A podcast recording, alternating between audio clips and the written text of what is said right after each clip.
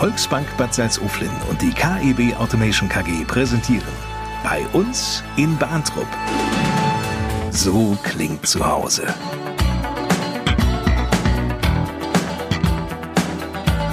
Ich bin Lars Kors. Hallo und herzlich willkommen zu einer Premiere, denn zum ersten Mal geht nicht nur bei uns in Lippe, sondern überhaupt in NRW ein kommunaler Podcast dieser Art an den Start. Eine Radioshow mit Menschen und Geschichten aus Alberdissen, Barntrup, Seelbeck, Sommersill und Sonneborn. In dieser Folge wird es Einblicke ins Schloss geben. Die Feuerwehren spielen eine Rolle, genauso auch der Schützenverein aus Alberdissen sowie der Heimatverein Sommersill.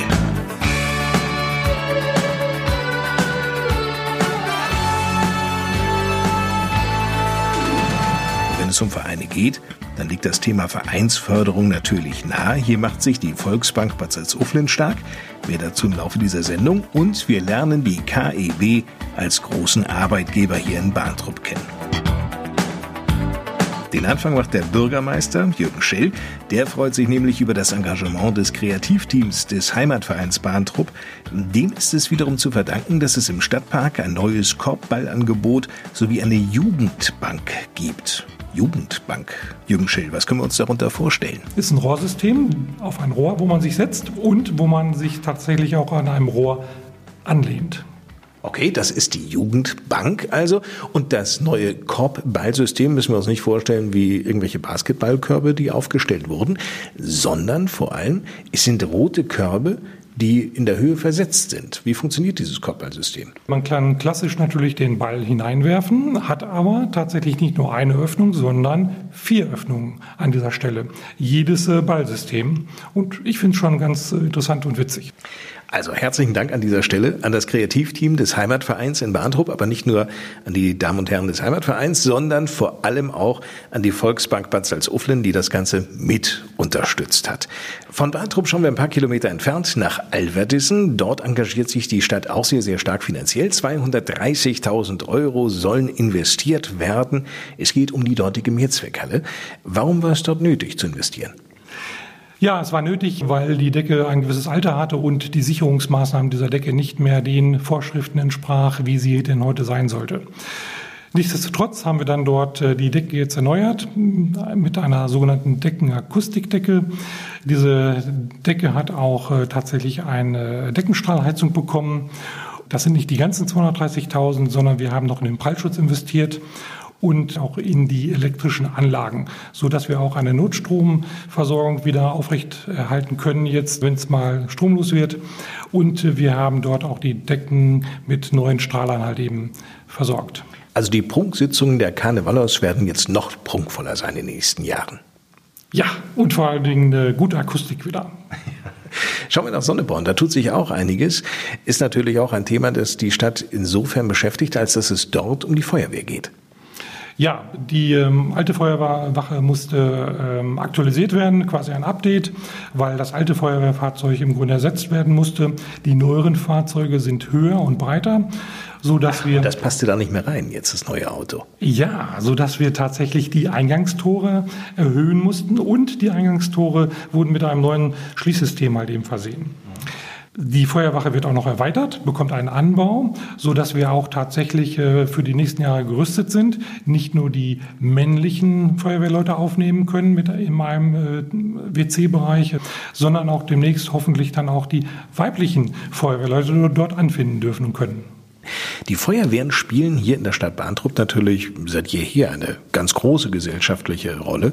Und so haben wir uns überlegt, wir möchten die Feuerwehren auf eine ganz besondere Art und Weise wertschätzen. In Bahntrupp, in Alverdissen und in Sonneborn, indem wir eine Rubrik einführen. Hier bei uns im Podcast, bei uns in Bahntrupp. Wir haben diese Rubrik genannt Florian Bahntrupp. Florian ist ja der allgemeine Funkrufname der Feuerwehren in ganz Deutschland und Bahntrupp liegt nun mal auf der Hand. Und heute nun also die erste Folge von Florian Bahntrupp. Ein Sonntagnachmittag im Juni 2019. Die Leitstelle des Kreises Lippe alarmiert den Löschzug Bahntrupp mit dem Stichwort Feuer 2. Ein Gasgrill brennt in einer Grillhütte in der Nähe eines Sportplatzes. Das Feuer ist dabei, sich auszudehnen. 20. Mai 2019, ein Montag. Am späten Abend wird der Löschzug Bahntrupp mit dem Alarmstichwort TH1 nach Seelbeck alarmiert. Dort ist nach einem heftigen Unwetter das komplette Erdgeschoss eines Wohnhauses überflutet. Zudem sind etliche Keller vollgelaufen und müssen leer gepumpt werden. Zahlreiche Straßen sind überflutet und müssen gereinigt werden. Für die ehrenamtlichen Feuerwehrleute wird die Nacht zum Tag. Samstag, 27. April, nachmittags 16 Uhr. Der Löschzug Bahntrupp rückt aus. Der Einsatzort ein Mehrfamilienhaus in der Emil-Zeiss-Straße. Anwohner sorgen sich um eine Katze auf einem Fensterbrett. Vor Ort stellen die Einsatzkräfte fest, dass die Wohnung leer ist und die Katze in ihre alte Wohnung zurück möchte. Mit einer Streckleiter wird die Katze von der Fensterbank geholt und in Obhut genommen. Das waren nur drei Einsätze der Freiwilligen Feuerwehr Bahntrupp. Ja, aktuell liegen wir dieses Jahr bei knapp 70 Einsätzen. Im vergangenen Jahr waren es 120, also dass wir da schon wieder auf einem guten Wege hin sind, ja. Erzählt Ian Tomi, er ist der stellvertretende Wehrführer. Brände tauchen in der Einsatzstatistik der Feuerwehr Bahntrupp glücklicherweise nicht häufig auf. Daniel Sundergeld stellvertretender Zugführer in Bahntrupp. Die meisten Einsätze, die wir haben, sind ja immer ganz gerne die Ölspuren. Das ist äh, so unser täglich Brot. Allerdings gehören natürlich genauso auch Türöffnungseinsätze dazu und äh, immer wieder Verkehrsunfälle etc. Drei Löschzüge sind im Stadtgebiet angesiedelt, in Alverdissen, Bahntrupp und Sonneborn. Mit jeweils rund 50 aktiven Mitgliedern liegen die Löschzüge Bahntrupp und Alverdissen fast gleich auf. In Sonneborn, dort ist Christian Meyer Zugführer, sind es weniger aktive. Es sind äh, schon 26 aktive Kameraden, sage ich mal, auf der Liste in dem Sinne, von denen auch mindestens 20 dann einsetzbar sind, aber natürlich in Sonneborn tagsüber auch nicht da sind. Am Wochenende und abends alles gut, aber am Tagsüber ist es schon schwierig. Wird Sonneborn bei dünner Personaldecke der ehrenamtlichen Feuerwehrleute bei Einsätzen etwa hängen gelassen? Ian Tomi winkt ab. Nein, es gibt eine sogenannte Alarm- und Ausrückeordnung, die legt die äh, Wehrführung fest. Und in Sonneborn ist es so, dass äh, wochentags der Löschzug Sonneborn immer äh, unterstützt wird von den jeweiligen beiden anderen Löschzügen mit. Andersrum aber genauso. Sonneborn kommt auch mit nach Bahntrupp rüber, so wie Alphalissen auch. Jeder Einsatz wird sorgsam dokumentiert und für die Öffentlichkeit, sowohl für die sozialen Netzwerke wie auch für die Presse, aufgearbeitet. Dafür ist Jörg Mengedow zuständig. Der Feuerwehrmann aus dem Löschzug Bahntrupp konzentriert sich auf die Pressearbeit. Erstmal wollen wir ja die Bevölkerung allgemein informieren. Klar möchten wir über alles berichten. Aber dann, wo irgendwo Personen hinter verschlossenen Türen sind, wo dann so ein bisschen die Privatsphäre angeknackst wird, da werde ich nicht drüber berichten. Es geht dann doch schon zu weit. Nicht Gaffer, die Fotos von Opfern und der Arbeit an der Einsatzstelle knipsen, seien das große Problem, so Jörg Mengedot, sondern jene Menschen in der Bevölkerung, die bereits beim Ertönen des Martinshorns darüber spekulieren, was geschehen sein könnte. So würden schnell Mutmaßungen zu vermeintlichen Fakten. Das ist auch gerade hier in Bahntrupp immer ein sehr großes Problem. Die Feuerwehr ist kaum ausgerückt. Dann kursieren schon die ersten Gerüchte in den diversesten Foren, was da gerade passiert ist. Da wissen die Bahntrupper, die diese Texte schreiben, manchmal mehr als wir an der Einsatzstelle und ähm, das ist nicht immer förderlich. Dadurch kommen dann immer Gerüchte auf und dann gibt es auf einmal schon Tote, die gar nicht da sind. Und da versuchen wir natürlich auch immer schnellstmöglichst gegenzusteuern. Bei größeren Einsätzen oder schwierigen Einsätzen, die länger sind, versuchen wir gleich schon von der Einsatzstelle ein Bild zu schicken, um dann keine Gerüchte entstehen zu lassen, sondern nur mit Fakten dann gehandelt wird. Aber auch für Pressesprecher Jörg Mengedut gilt. Ich sitze meistens auch mit auf dem ersten Auto drauf und wenn es dann die Zeit hergibt, äh, ziehe ich mich dann so ein bisschen zurück und mache dann Pressearbeit. Aber erstmal ist vorrangig die Rettung oder die Brandbekämpfung von Menschen und Tieren vorrangig. Die Feuerwehrleidenschaft teilt Jörg Mengedot mit seiner Frau Melanie, die stellvertretende Zugführerin des Löschzuges Bahntrupp ist. In dieser Funktion ist es für Melanie Mengedot nicht nur eine Selbstverständlichkeit, die großen Einsatzfahrzeuge lenken zu können, sondern auch unter Atemschutz in verqualmte Häuser zu gehen. Regelmäßiges Training ist dabei überlebenswichtig. Im Feuerwehrausbildungszentrum in Lemgo werden solche Einsatzsituationen unter realen Bedingungen simuliert. In Einsatzkleidung und mit Atemschutz müssen die Feuerwehrleute durch einen verqualmten Gitterkäfig kriechen, Aufgaben bewältigen und sich dabei gleichzeitig orientieren. Das ist nicht nur körperlich anstrengend, sondern auch eine psychische Herausforderung. Melanie Mengedot. Das ist schon ein beklemmendes, ängstliches Gefühl, ne, wenn man das nicht kennt. Wenn man da plötzlich Panik bekommt? Weiß ich nicht. Also ich habe jetzt keine Panik bekommen, aber auf jeden Fall hat man ja die Kameraden bei sich, die einem dann helfen würden. Oder man kann auch jederzeit Bescheid sagen, man wird ja überwacht von denen. Da sitzt auch einer im Leitstand, der das die ganze Zeit beobachtet. Da kann man sich schon bemerkbar machen, wenn man jetzt nicht mehr könnte. Ohne solche Übungen wäre an eine Einsatzbereitschaft überhaupt nicht zu denken, so Sonneborn-Zugführer Christian Mayer. Also das war vor ein paar Jahren, ich weiß jetzt nicht mehr genau die Jahreszahl, da hat eine Firma gebrannt, äh, die alte Firma Lega Küchen. Und daran kann ich mich noch erinnern, dass wir auch unter Atemschutz an der Kellertür gesessen haben und der schwarze Rauch gegenüber einen weg. Mit Atemschutz versteht sich. Um auch weiterhin rund um die Uhr einsatzbereit zu sein, ist die Feuerwehr auf neue Mitglieder angewiesen. Schließlich leisten alle ehrenamtlich ihren Dienst. Für Christian Meyer ist das Engagement in der Feuerwehr eine Herzensangelegenheit und fast schon so etwas wie eine Berufung. Für mich, der ich schon seit über 35 Jahren dabei bin, war es halt immer das Team, die Kameradschaft in dem Sinne und dann halt einfach anderen Leuten zu helfen. Ne? Das war immer schon meine Motivation. Und dann natürlich familiär, vom Großvater über Vater und so weiter äh, zu mir. Fast 100 Jahre Feuerwehrmitgliedschaft in drei Generationen. Die Meyers sind eben eine wahre Sonneborner Feuerwehrfamilie. Interessierte Neumitglieder müssen keine Sportskanonen sein. Nein, das nicht. Man muss jetzt nicht dreimal äh, in der Woche im Fitnessstudio sein, um bei der Feuerwehr mitzumachen. Das kann man durchaus auch so schaffen. Ähm, wo es halt auf äh, Sportlichkeit ankommt, ist für Atemschutzgeräteträger zum Beispiel, die halt auch eine entsprechende Untersuchung machen müssen beim Arzt. Das ist eine G26-3-Untersuchung. Und dafür müssen sie auch entsprechend tauglich sein und die entsprechende Ausbildung haben, den Lehrgang. Und der muss natürlich auch bestanden sein. Und jedes Jahr muss man in die Atemschutzstrecke nach Lemgo und da kann man seine Fitness natürlich dann auch testen und bekommt dann auch gesagt, wenn es vielleicht mal zu wenig ist. Macht Daniel Sundergeld Mut und Melanie Mengedot ist wichtig. Auch Frauen sollten den Mut haben, ruhig mal vorbeizukommen. Wer so ein bisschen Interesse an Technik hat und wie die Vorgänger schon gesagt haben, Kameradschaft ist einfach da. Und eines sollten sich Interessenten klar machen, meint Frank Lehmeier. Er ist stellvertretender Zugführer in Alverdissen. Also wir erwarten schon, wenn die Leute sagen, sie haben Lust zum Thema Feuerwehr, dass sie auch die Ausbildung dazu machen und dass sie sich dann auch äh, bei den Dienstabenden sehen lassen und bei den Einsätzen, dass sie ordentlich mitarbeiten im Zug. Angesprochen sind nicht nur junge Erwachsene, sondern gerne auch jene, die mitten im Leben stehen. Jan Tomi. Ja, definitiv. Also 40 ist ein super Alter, um in die Feuerwehr einzutreten. Die Leute sind natürlich herzlich gerne hier gesehen und herzlich willkommen und wir freuen uns immer, neue Gesichter hier begrüßen zu dürfen. Klar. Mehr Infos auch im Netz unter www.feuerwehr-bahntrupp.de und natürlich auch hier im Podcast bei uns in Bahntrupp. In der nächsten Ausgabe im Oktober geht es beispielsweise um die Jugendfeuerwehr in der Feuerwehr Bahntrupp. Die Vermutung liegt ja nun nahe, dass einige der fast 50 Aktiven aus dem Löschzug Alverdissen auch Mitglied in diesem Alverdisser Verein sein müssten. Schließlich ist der Schützenverein Alverdissen mit aktuell 460 Mitgliedern der größte Verein im Dorf. Wir könnten eigentlich jetzt auch die Rechnung aufmachen, dass jeder vierte Alverdisser hier im Schützenverein aktiv ist. Dem steht Willi Düvel vor. Er entstammt einer wahren Alverdisser Schützendynastie.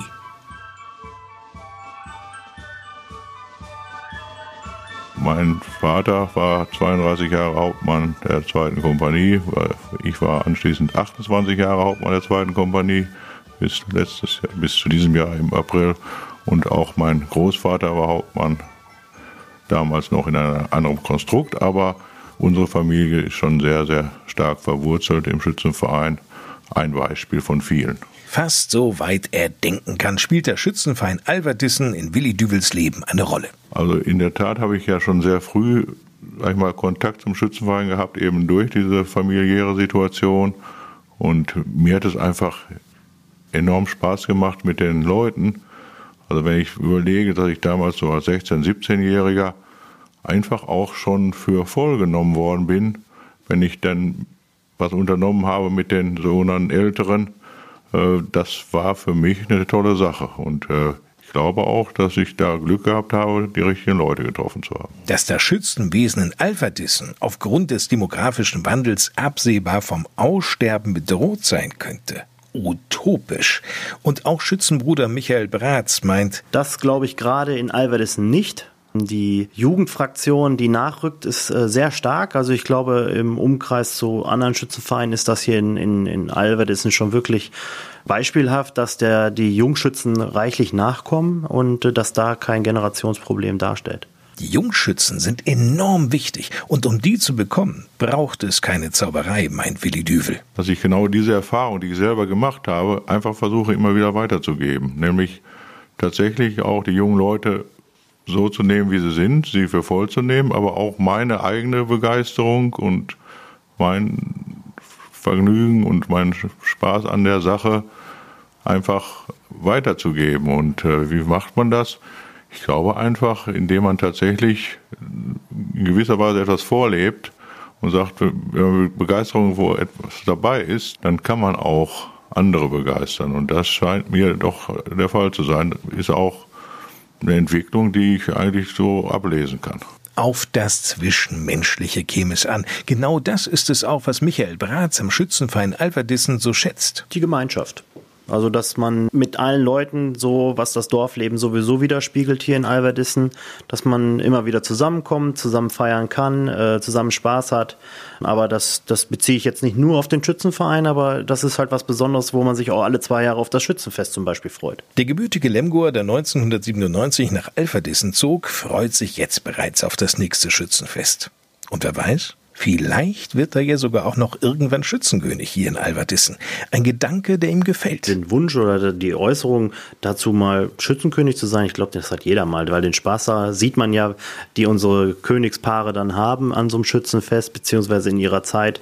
Und man hört das auch von denen, mit denen man dann spricht, die das schon alle gemacht haben, dass es halt was Tolles ist. Also ich denke, dass da jeder seinen Spaß dran hätte. Und so etwas hört der Vorsitzende des Schützenvereins Alverdissen, Willi Düvel, natürlich nur zu gerne.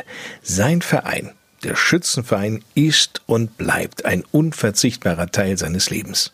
Ein Schützenverein mit Tradition. Also grundsätzlich, klar, Tradition haben alle Vereine, denke ich, die in dieser Breite unterwegs sind. Was unser Verein sicherlich aktuell unterscheidet, ist, dass wir zum Beispiel eine sehr starke Bogensportabteilung haben, damit also auch mit unserer Tradition in die Neuzeit übergehen. Und äh, ich habe das letztens auf einer Veranstaltung des Schützenkreises Lippe auch erfahren, dass wir nur, dass es nur drei Schützenvereine, also die sogenannten Grünen, gibt, die äh, die Bogensportabteilungen unterhalten, wo eben diese meistens den Sportvereinen angesiedelt sind oder eigenständig sind. Und hier im Ort, hier in Alverdissen, bei unserem Schützenverein, funktioniert es also ganz hervorragend zwischen den traditionellen Grünjacken und den Sport an Bogenschützen. Aber auch äh, die Luftgewehrschützen sind im Sport sehr stark.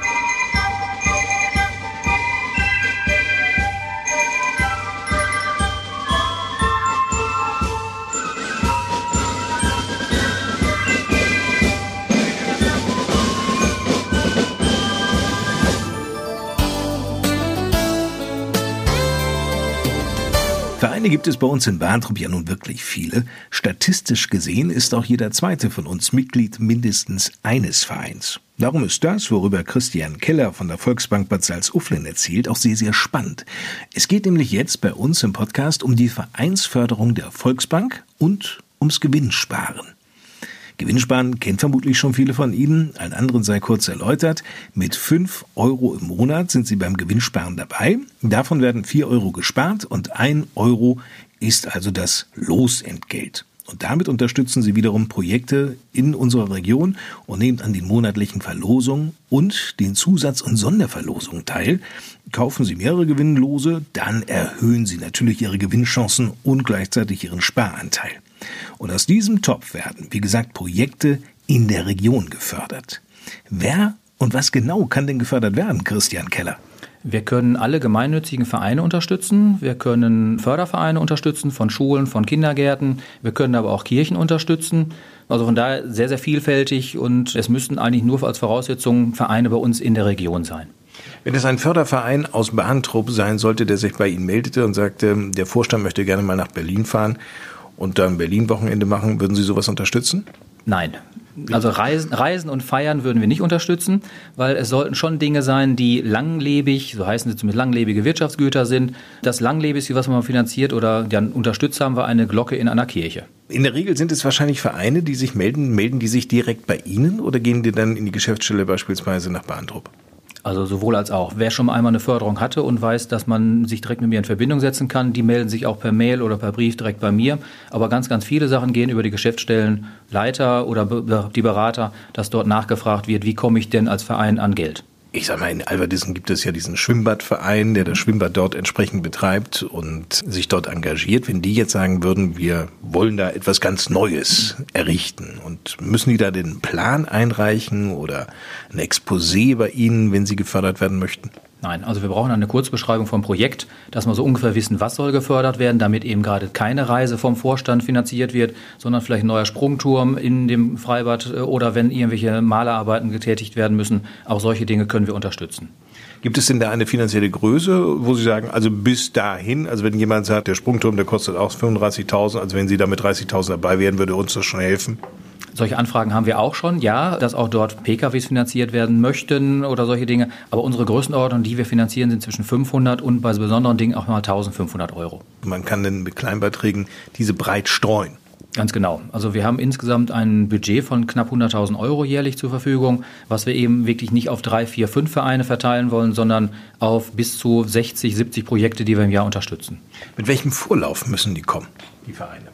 Also wenn die Voraussetzungen geschaffen sind, wir brauchen einen aktuellen Freistellungsbescheid vom Finanzamt, wo die Gemeinnützigkeit nachgewiesen wird, dann kann das Geld innerhalb von ein, knapp einer Woche auf dem Konto des Vereins sein. Okay, das heißt also, Sie entscheiden relativ fix. Ja, genau. Wir haben keinen Ausschuss dafür, dass wir noch ein großes Gremium zusammenrufen müssen, sondern das macht auch eine Kollegin mit mir gemeinsam. Wir füllen die Formulare aus, wenn die dann passend unterschrieben sind und wir haben alles da, dann kann das Geld schon auf das Konto überwiesen werden. Sagen Sie, das ist denn eine einmalige Förderung, denn wir machen das immer projektbezogen? Oder gibt es da auch einen Verein, der sagt, also jedes Jahr wieder, frage ich die Volksbank, jedes Mal wieder kriege ich da den Höchstsatz? Also wir haben ja auch sehr viele sehr große Vereine mit äh, mehreren tausend Mitgliedern und ganz, ganz vielen Abteilungen. Da kommt schon mal vor, dass sogar in einem Jahr von verschiedenen Abteilungen aus einem Verein Anträge gestellt werden. Das versuchen wir natürlich dann schon so zu kanalisieren, dass jeder Verein einmal im Jahr etwas bekommt. Aber wenn wir noch Geld über haben Ende des Jahres, kann es auch gut sein, dass wir noch ein zweites oder drittes Projekt in einem Verein fördern können. Achso, ich dachte, das fließt hinein in die Weihnachtsfeier und deswegen ist die Weihnachtsfeier bei Ihnen so populär. Leider darf das Geld nicht in unsere Weihnachtsfeier fließen, das nehmen wir aus einem anderen Topf. okay. Wenn es um das Gewinnsparen geht, dann setzen Sie sich für die Vereine entsprechend auch ein. Sie konnten uns, uns, uns gerade sehr anschaulich erklären, Herr Keller. Warum macht das eigentlich die Volksbank? Also uns liegen nicht nur Vereine am Herzen, alle Kunden und Mitglieder unseres Hauses liegen uns natürlich sehr am Herzen, aber gerade ähm, viele Sportvereine haben sehr viele Jugendliche und können sich um die Jugendlichen nur noch zum gewissen Teil kümmern und wir versuchen das ein bisschen mit zu unterstützen. Warum genau für diese Region? Weil wir eben als Volksbank als Uffeln direkt in unserer Region verwurzelt sind. Unsere Mitarbeiterinnen und Mitarbeiter kommen aus der Region, sind auch dort in Spielen, vielen Sportvereinen äh, als ehrenamtliche Mitglieder, als Vereinsvorsitzende, Kassierer hau hauptsächlich unterwegs. Und auch da versuchen wir natürlich dann unsere Region zu unterstützen. Christian Keller war das von der Volksbank Bad Salzuflen. Vielen Dank. Noch kurz zum Thema Gewinnsparen. Neben attraktiven Geldpreisen werden auch Sachpreise wie zum Beispiel Autos oder auch Reisen verlost. Geldpreise werden direkt auf dem Konto des Gewinners gutgeschrieben und bei Sachpreisen informiert die Volksbank Bad Salzuflen den Gewinner persönlich. So, und wenn Sie sich darüber oder auch über Möglichkeiten der Vereinsförderung noch umfänglicher informieren möchten, schauen Sie am besten bei Herrn Nolting und seinem Team in der Filiale der Volksbank Bad Salzuflen in Bahntrupp vorbei. Ich bin mir ja sehr sicher, als Karl Ernst Brinkmann 1972 hier in Bahntrupp damit begann, gemeinsam mit sechs Leuten elektromagnetische Kupplungen und Bremsen zu gestalten, da ahnte er bestimmt nicht, dass er einst der größte und bedeutendste Arbeitgeber der Stadt werden würde. Weltweit beschäftigt die KEB rund 1400 Mitarbeiter. Den Großteil, nämlich um die 900, hier am Stammsitz in Bahntrupp. Und von diesen 900 sind 29 KIBler ganz frisch seit dem 1. August als Azubis dabei. Insgesamt sind es 71 junge Mitarbeiter bei KIB, die sich hier ausbilden lassen, und zwar in den unterschiedlichsten Bereichen. Das sind Elektroniker für Geräte und Systeme als Ausbildungsberuf, Industriemechaniker, Mechatroniker, Fachinformatiker für Systemintegration und Anwendungsentwicklung, Industriekaufleute, dann haben wir Studenten in den Bereichen Elektrotechnik, technische Informatik, Maschinentechnik, Mechatronik, Betriebswirtschaft, Wirtschaftsingenieurwesen und Wirtschaftsinformatik. Die Vielfalt der Ausbildungsmöglichkeiten bei KIB ist schon enorm.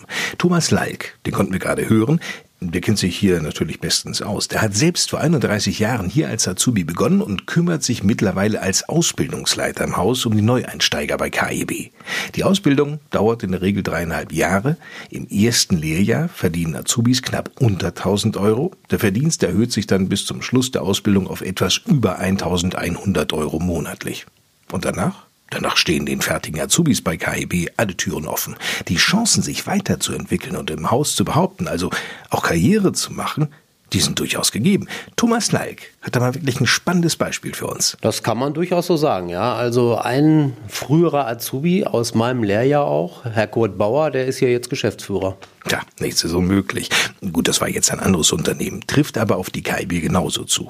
Vor der Karriere steht natürlich die Ausbildung und da hat Thomas Lalk als Ausbildungsleiter schon eine ganz klare Erwartungshaltung an die jungen Bewerber. Wir erwarten auf jeden Fall eine gewisse Motivation, eine Eigenmotivation, eine gewisse Hingabe zum Beruf.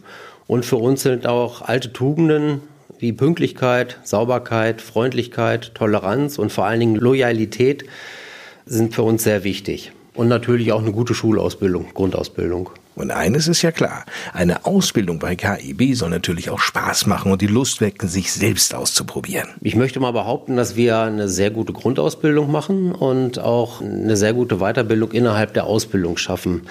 Man kann sich hier sehr gut vorbereiten auf alles. Wir versuchen, Möglichkeiten in allen möglichen Bereichen zu schaffen. Wir haben zum Beispiel jetzt gerade erst wieder einen Roboterarm, eine Simulationsmaschine von Fanuc gekauft. Mhm für über 25.000 Euro, womit äh, unsere Auszubildenden, ich möchte das mal so sagen, spielend oder spielerisch an ihren Beruf herangeführt werden. Wer mehr erfahren möchte, sollte auf der Homepage eintauchen, kib.de und dann unter der Rubrik Karriere einfach auf Ausbildung klicken.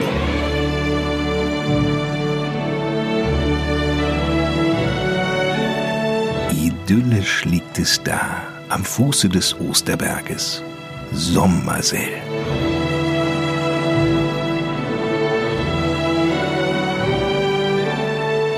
Und das seit über 650 Jahren. Diese Ruhe und dörfliche Beschaulichkeit, das Miteinander, all das genießen die 340 Sommerseller. Den Charme Sommersell macht die Leute selber aus, die hier wohnen, weil die sehr umgänglich sind, weil die heimatbezogen sind und die Freundlichkeit auch gegenüber Zugezogenen nicht zu wünschen übrig lässt. Das macht den Charme von Sommersell aus. Erzählt Detlef Grote, 57 Jahre, ein Ursommerseller und der Vorsitzende des örtlichen Heimatvereins. Der Heimatverein ist mit über 200 Mitgliedern übrigens der größte Verein im Dorf. Das ist wahrscheinlich eine Folge daraus, dass wir nur diesen einen Verein im Ort haben. Sie sind also quasi auch der Mitgliederstärkste Verein. genau so ist es. Und es sind jetzt natürlich nicht nur Sommerseller im Sommerseller Heimatverein, sondern natürlich auch die Menschen, die hier gewohnt haben und weggezogen sind. Die sind natürlich auch immer noch im Verein. Bemühungen, das Vereinsleben in Sommersell durch weitere Angebote noch attraktiver zu machen, die gab es durchaus, erinnert sich Detlef Grote. Es gab in der Vergangenheit, gab es natürlich auch verschiedene Aktivitäten. Wir hatten hier vor, na, ich sag jetzt mal 70, 80 Jahren, so aus dem Stehgreif, ich weiß es gar nicht so genau, auch eine Laienspielgruppe, eine sehr gut funktionierende und ein Junggesellenverein. Das hat sich aber alles nicht so durchgesetzt. Irgendwann waren die Sommerseller Junggesellen jedoch weggeheiratet und offenkundig schien dann auch der Fundus an Stücken für die Laienspielgruppe erschöpft. Dass das gesellschaftliche Dorfleben Sommersells aber auch ohne weitere Vereine gut zurechtkommt, das beweist der Heimatverein. Mittlerweile ist es so, dass tatsächlich der Heimatverein das Sprachrohr von Sommersell ist, weil wir sind politisch nicht sehr vertreten im Rat in Bahntrupp und dass tatsächlich viele Dinge über den Heimatverein abgewickelt werden, weil es sonst keiner macht. Selbst junge Mitglieder finden sich in ausreichender Zahl wieder. Darauf würden sogar andere Heimatvereine leicht neidvoll schielen und sich fragen, wie die Sommerseller das wohl hinbekommen haben.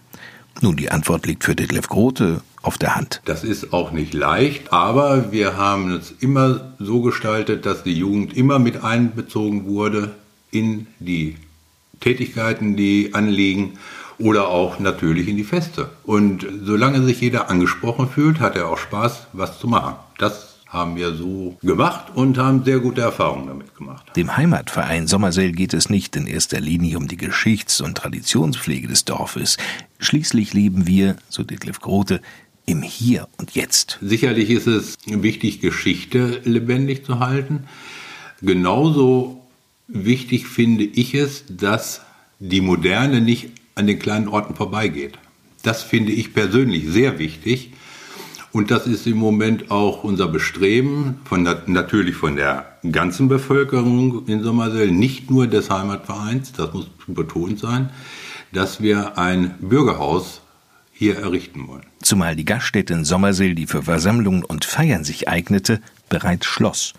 Dieser Wunsch wurde an die Stadt weitergeleitet. Von dort erhofft sich der Heimatverein auch Unterstützung bei einem anderen Wunsch. Ein Glockenturm für unsere Glocke, die leider demontiert werden musste, weil das Gebäude, wo sie drauf gestanden hat, baufällig geworden ist und wir nun einen Ersatz schaffen müssen. Die Glocke an sich ist, ja, es klingt makaber, aber es ist äh, ursprünglich eine Totenglocke gewesen. Die wurde geläutet, wenn aus der Bevölkerung jemand verstorben ist. Hm. Das war aber jetzt die letzten Jahre schon nicht mehr möglich, weil das Gebäude baufällig geworden ist und nicht mehr betreten werden durfte. Der Glockenturm wird schon kommen. Da ist Detlef Grote sehr zuversichtlich. Also ich glaube schon. Bisher sind wir uns immer einig geworden, die Stadt bezahlt das Material und der Heimatverein macht die Arbeit. ja, so ist das in Sommerseel, am Fuße des Osterberges.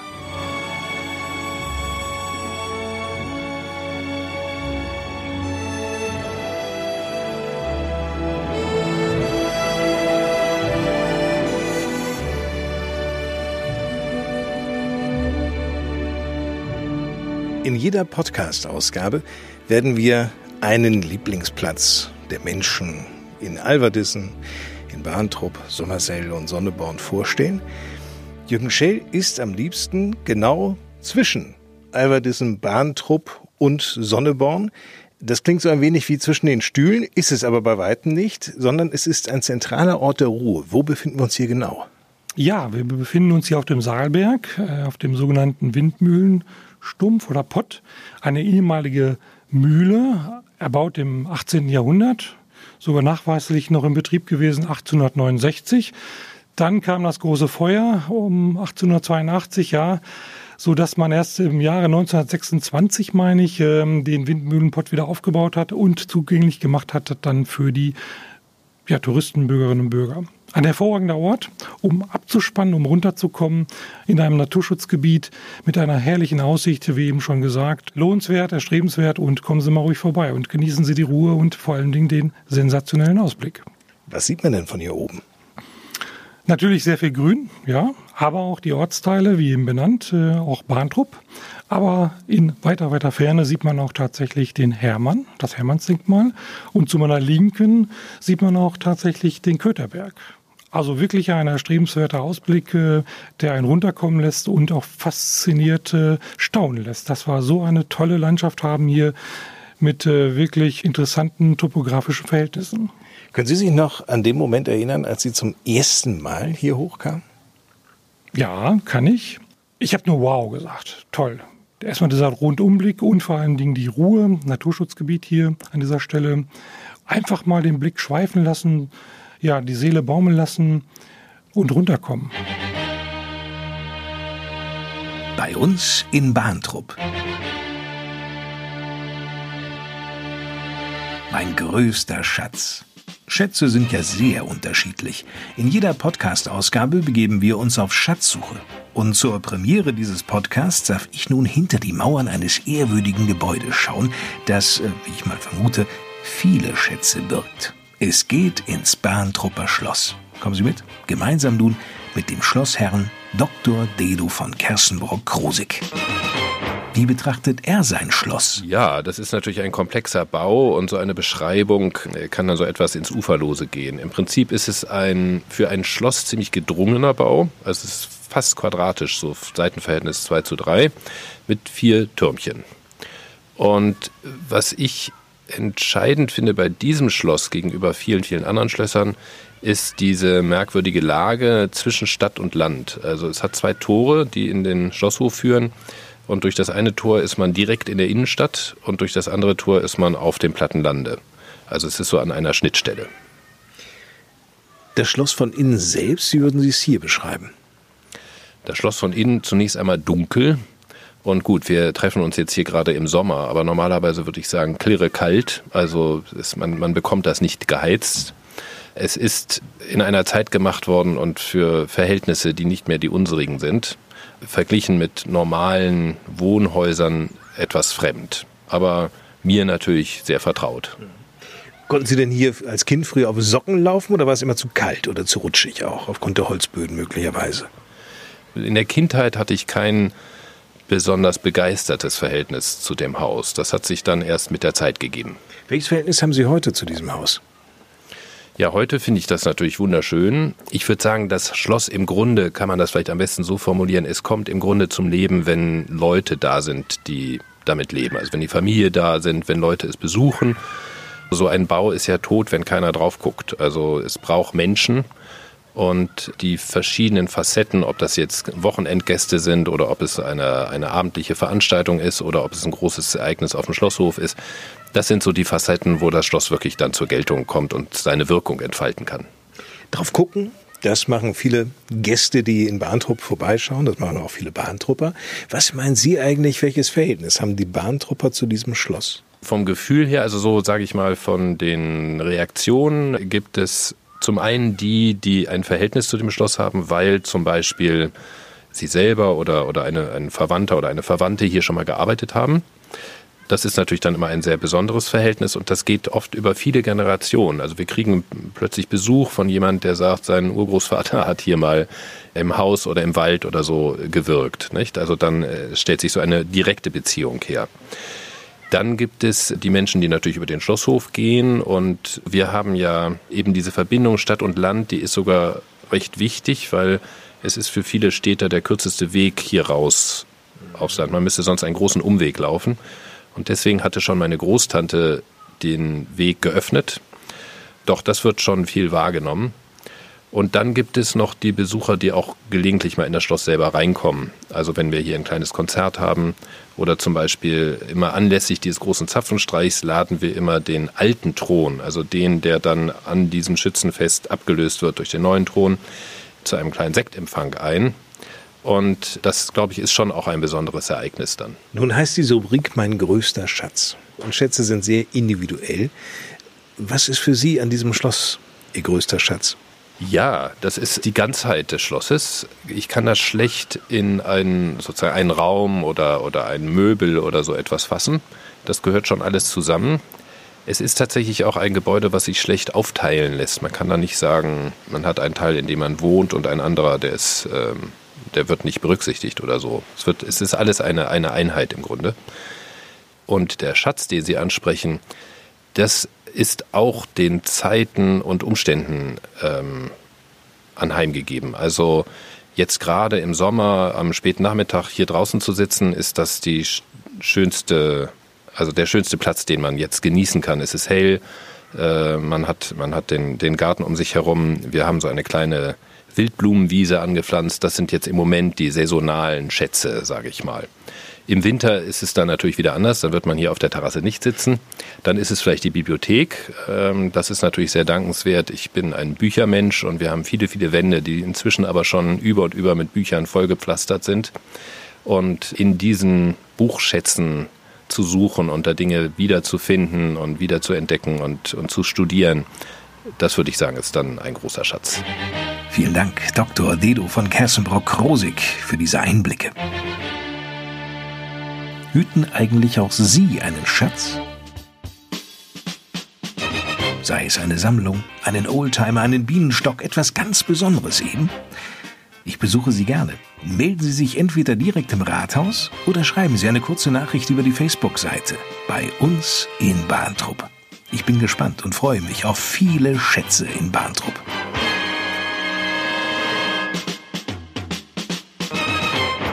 Bei uns in Bahntrupp heißt dieser Podcast und wir sind wieder zurück mitten im Herzen Bahntrupps gelandet und zwar im Büro des Bürgermeisters hier im Rathaus. Herr Schell, wenn wir jetzt mal 50 Jahre zurückblicken, da ist ja einiges passiert. Vor 50 Jahren gab es die erste Mondlandung, dann wurde Gustav Heinemann Bundespräsident und Charles de Gaulle trat vom Amt des französischen Staatspräsidenten zurück. Das hat die Menschen in Bahntrupp selbst aber nur am Rande beschäftigt. Viel mehr beschäftigte viele Bahntrupper, Alverdisser, Menschen in Soddeborn oder auch in Sommersee, dass sie plötzlich zu Bahntrupp gehörten. Es gab die Gebietsreform. Ist das eigentlich ein Thema heute noch für die Menschen hier? Ja, ich glaube schon, dieses Jahr haben wir Gebietsreform und das werden wir auch am Stadtfest dementsprechend würdigen in einem kleinen Festakt. Dort werden einige Menschen auch die Heimatvereine zu Wort kommen. Wir werden auch ein Grußwort sprechen, aber es wird auch äh, Fotos geben, äh, die vor, wie sah es vor 50 Jahren aus. Und ich bin gespannt auf die Stimmen, die wir da hören, nicht nur im Grußwort, sondern auch Herr Petig wird einen kleinen Rückblick machen, was vor 50 Jahren gewesen ist und was die Menschen auch berührt hat. Ich bin gespannt und freue mich auf diesen Tag. Das Stadtfest wird wahrscheinlich ja wie immer am letzten Septemberwochenende hier stattfinden in Bahntrupp. Sie werden hundertprozentig mit von der Partie sein, oder? Ja, auf jeden Fall. Der Marketingverein natürlich auch. Und natürlich auch die Heimatvereine werden zugegen sein aufgrund der Gebietsreform. Und ich hoffe, viele, viele, viele Menschen, die der Gebietsreform in Form dieses Festaktes auch dabei sein möchten einfach. Wir freuen uns auf das Stadtfest in Bahntrupp. Das war die erste Ausgabe des Podcasts bei uns in Bahntrupp. Herzlichen Dank, Jürgen Schell. Mein Name ist Lars Kors und wenn Sie mögen und nichts dazwischen kommt, dann gibt es schon sehr bald ein Wiederhören. Nämlich im Oktober dann zur zweiten Ausgabe. Bis dahin. Tschüss.